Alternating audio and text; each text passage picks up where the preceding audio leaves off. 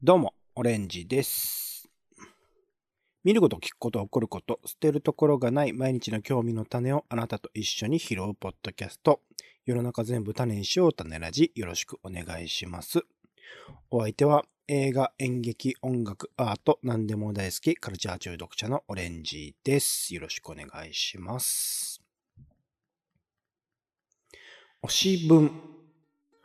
本、雑誌、ウェブメディア、同人誌などジャンル問わず今推したい文章を紹介します。今回は第168回芥川賞候補作から推したい作品について語りたいと思います。ということでね、えーいつも種ラジは、あオレンジとポンの二人で、えー配信しておりますが、今日はオレンジ一人で配信して参りたいなと思っております。えーということで、えー推し文、うー第168回芥川賞候補作の中から推し作品をというところで、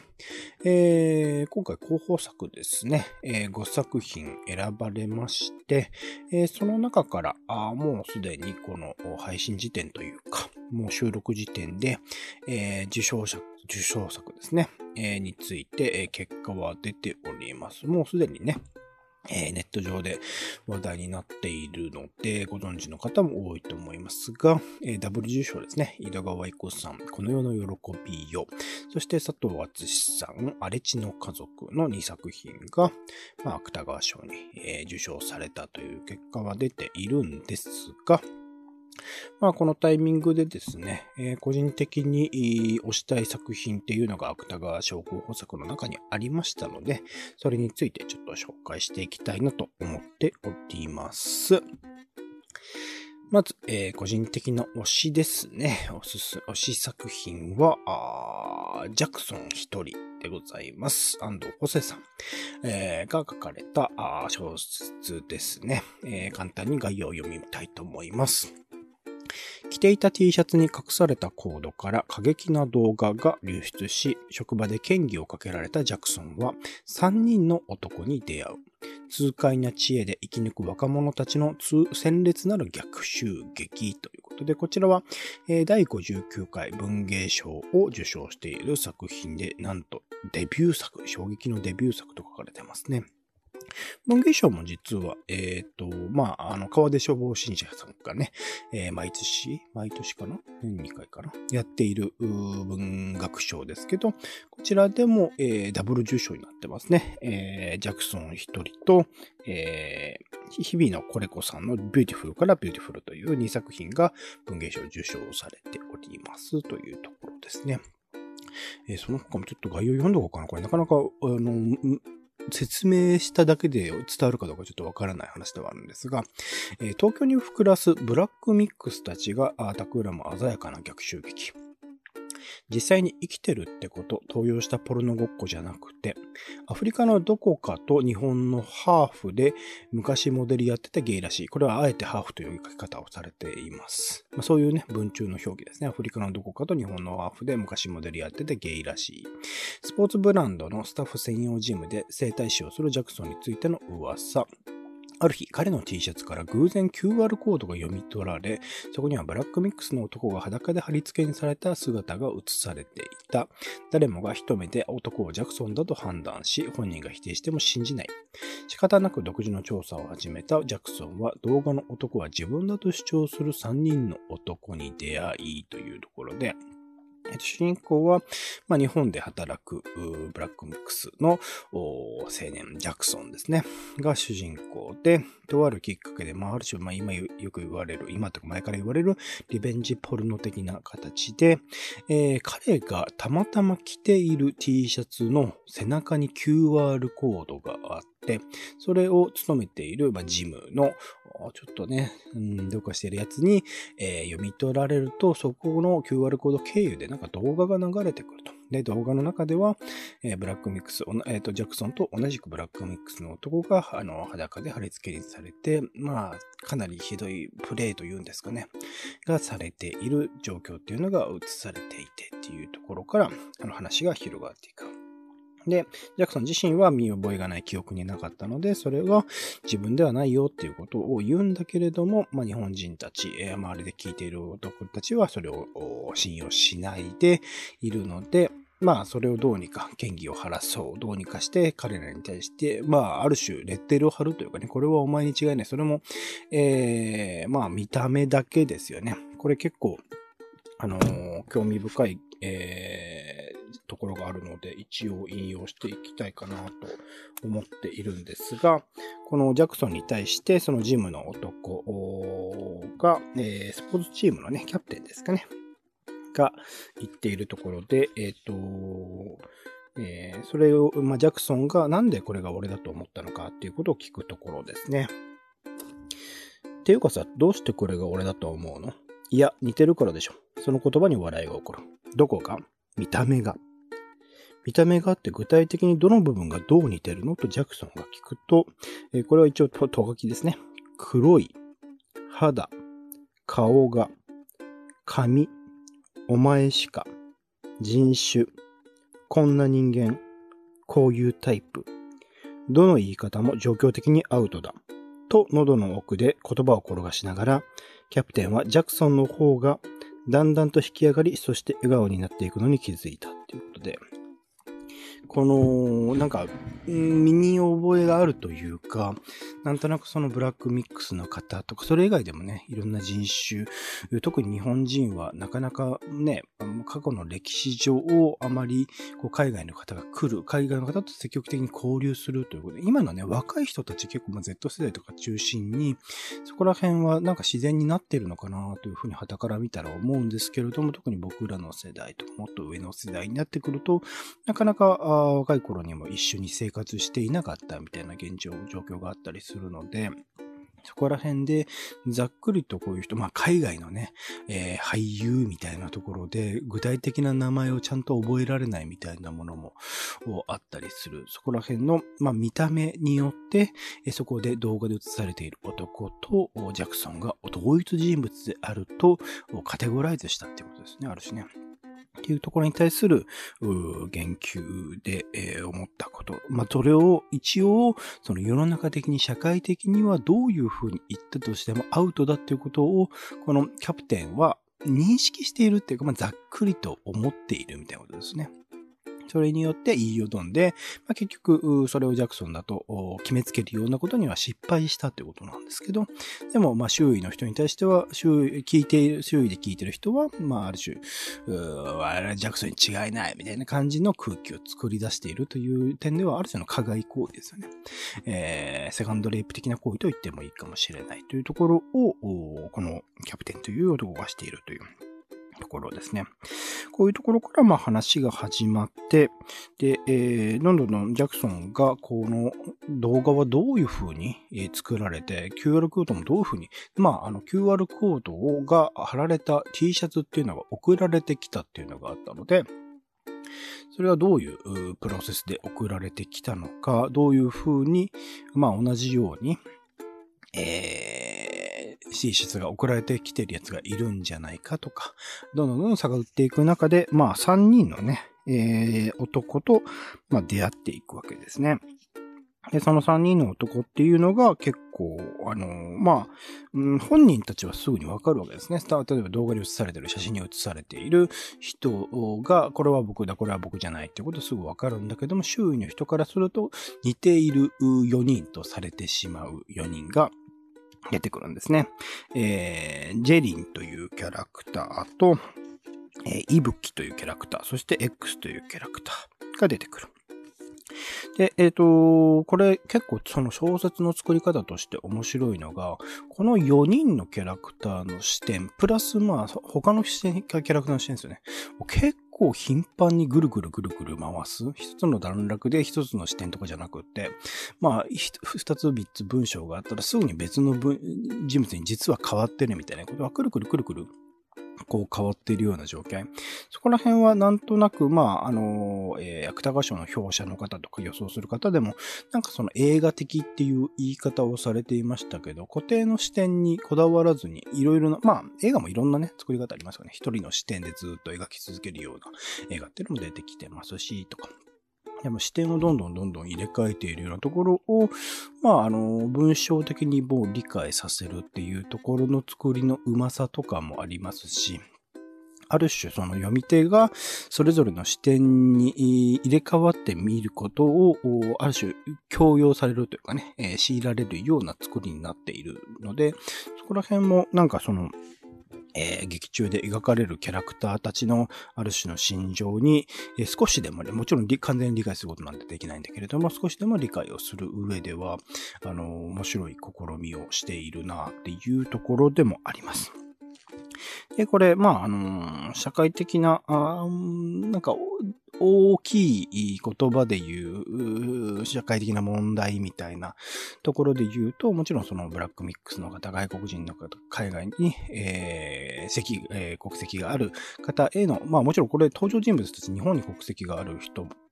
が、あの、ほぼなので、なんか本当その国籍の問題とかも難しいところではあるんだけど、ある種見た目ですよね。見た目によって、まあ差別するっていう問題であるとか、あと、リベンジポルノの問題ですよね。実際その動画を、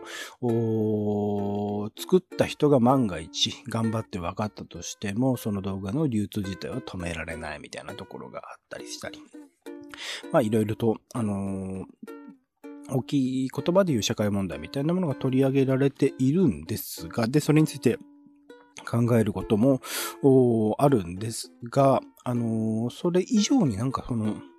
面白さがある。どんどんどんどん読み進めざるを得ない。この謎解き自体は、なんかそんなにこう、なんて言うんだろう。いわゆるそのミステリー小説みたいに伏線が張られてこうだったみたいな話ではないので、実はこいつが犯人だったみたいなことでもないので、そこら辺の楽しみ方という点ものではないんですけど、どんどんどんどん、どういうふうに彼らが操作していくのか、その過程において、とある、その、えー、フェイ、えっ、ー、と、なんていうんだろう、リアリティショーみたいなものが描かれていて、そこにおける描写とかの面白さ、そこで語られることの興味深さみたいな、結構ひどい話っていうのが続くんだけれども、なんかそれは、うんと、いわゆる日本に暮らしている国籍が日本の人間たちにとっては、なかなか考え得ないような、考える機会を持たないようなことっていうのが結構多く描かれたりするので、そこら辺すごく、個人的には、あの、興味深く読み進めていって、一気に最後まで行ったというところだったりします。なので、あのー、まあ、さっき言ったね、あらすじとか概要みたいなところで興味を持った人、一回読み始めてみて、最初はさっき言ったみたいなその視点の移動とか、これは何を語ってるのかっていうのがちょっとわかる。後からね、えっと、二回目見る、読むと、ああ、こういうことねっていうことはわかるんだけど、最初の導入で、もしかしたらわかりにくい人もいるかもしれないので、あのー、1ページ、2ページ、えー、読み進めてみると、どんどんどんどん、乗っかっていく。特にその4人のキャラクターが、もうちろんそれぞれが個性豊かに描かれているので、どういう人なのかっていうことが分かってくると、あの、すごく、一気に読み進めて、あ、面白かったし、読んでよかった。あの、これは、あの、まあ、今回紹介する2作品ともになんですけど、やっぱり小説でしか表現し得ないこと。さっき映画的って言い方しましたけど、この作品についても映画とか映像化してしまうと、それは、そのある種の作品としての、作品の中での事実にならない感じがする。やっぱり演じられるキャラクターになってくるし、なんかなかなかこのこの4人、あの、風貌が似ている、本人たちも認めるくらいに、え似ている4人っていうものを演じさせることによって生まれてしまう嘘らしさ。それをだから CG とかで4人、えっ、ー、と、合成してやっても意味がないことなんですよね。だからそれはやっぱ、あの、読者の脳内でしかこれはなし得ないことっていうことを小説で表現されているし、頻繁にその視点を移動する脳内を移動するみたいな経験っていうのもやっぱ小説ならでは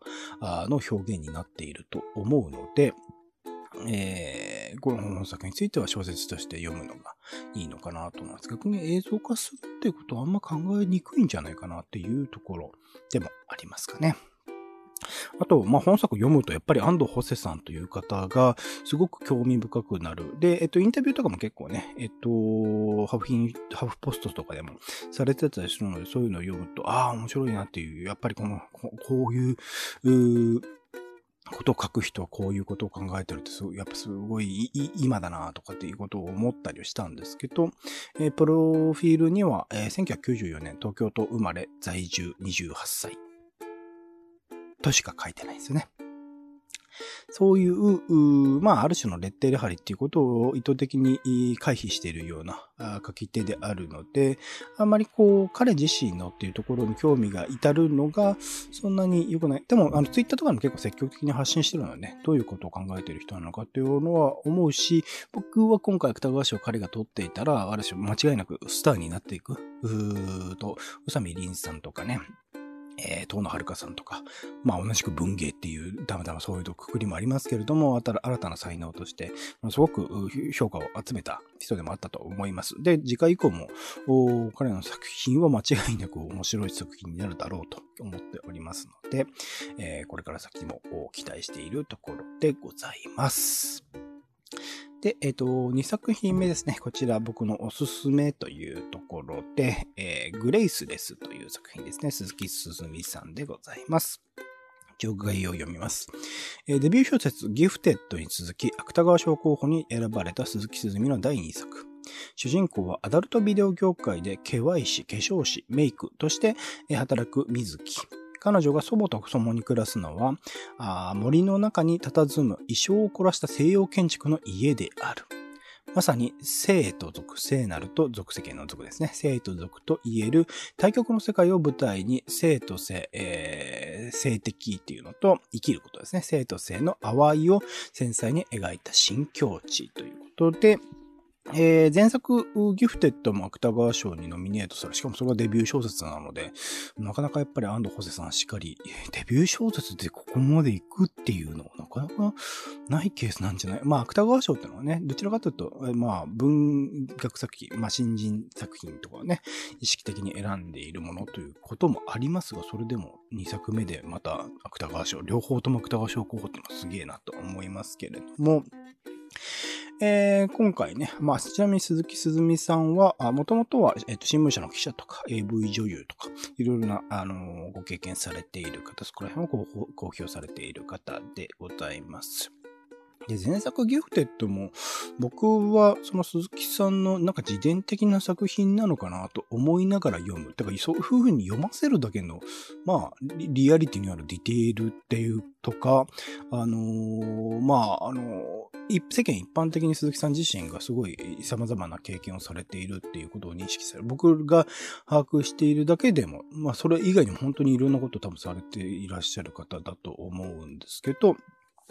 あのー、それだけでもそういう経験をお持ちだと思うから、その一旦だけでも小説にしたらギフテッドみたいな、僕はすごくあの好きな作品でしたけど、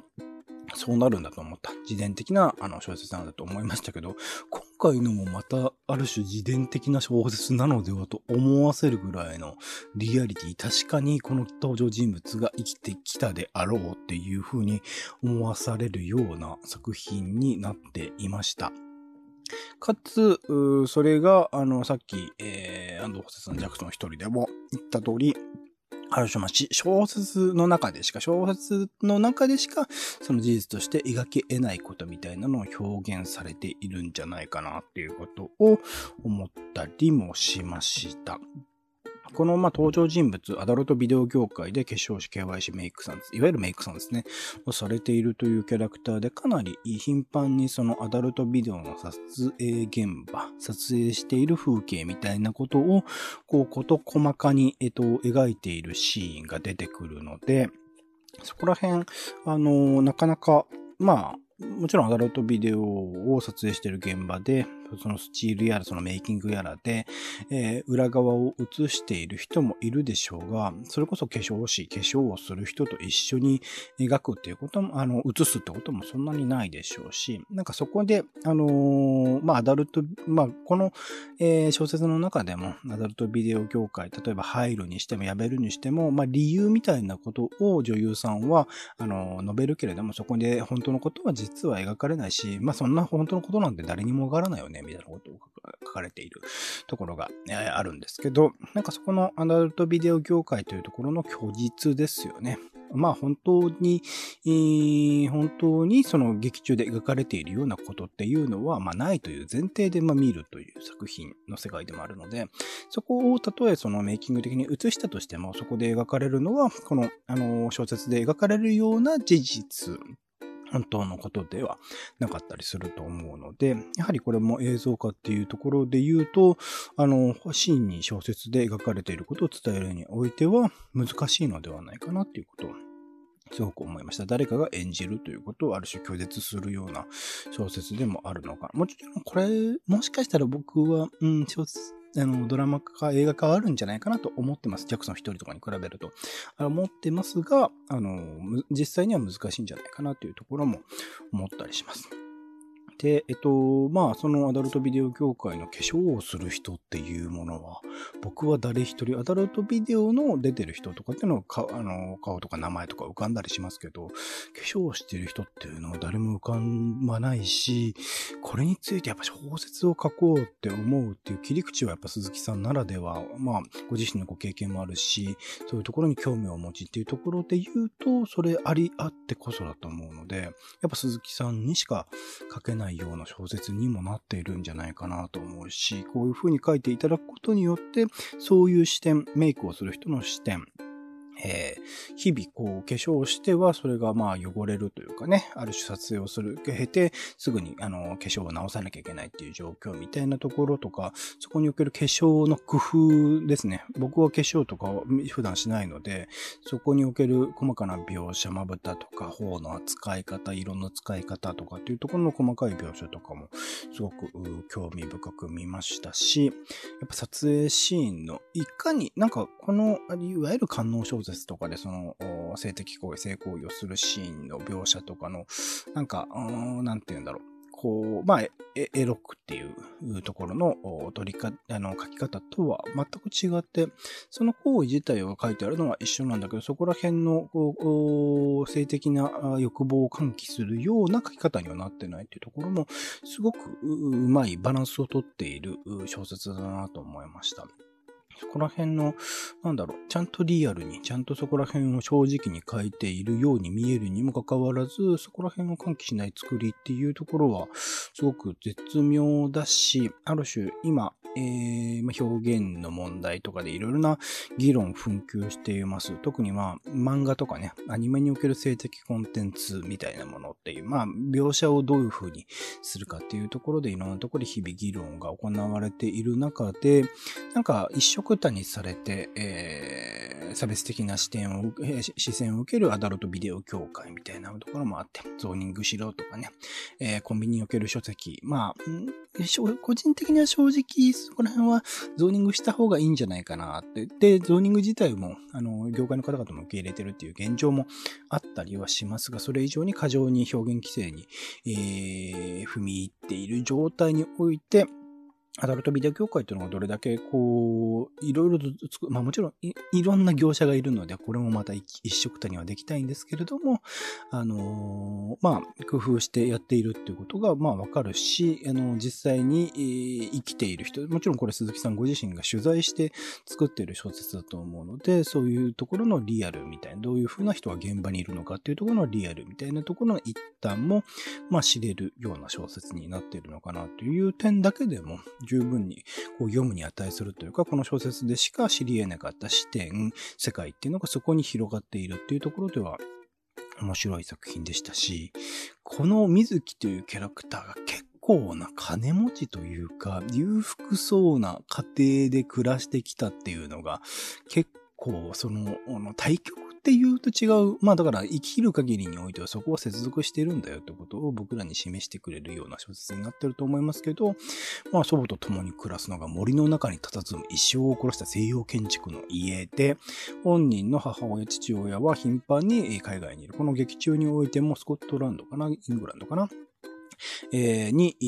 暮らしているというところの設定です。頻繁に海外旅行もする。本人も昔はあの海外旅行して当たり前みたいな生活を送っていた。祖母は、えー、オペラ歌手だったのかな。で、今は音楽の先生をずっとやってきた人だっていうことの書かれ方をしましたけど、その祖母との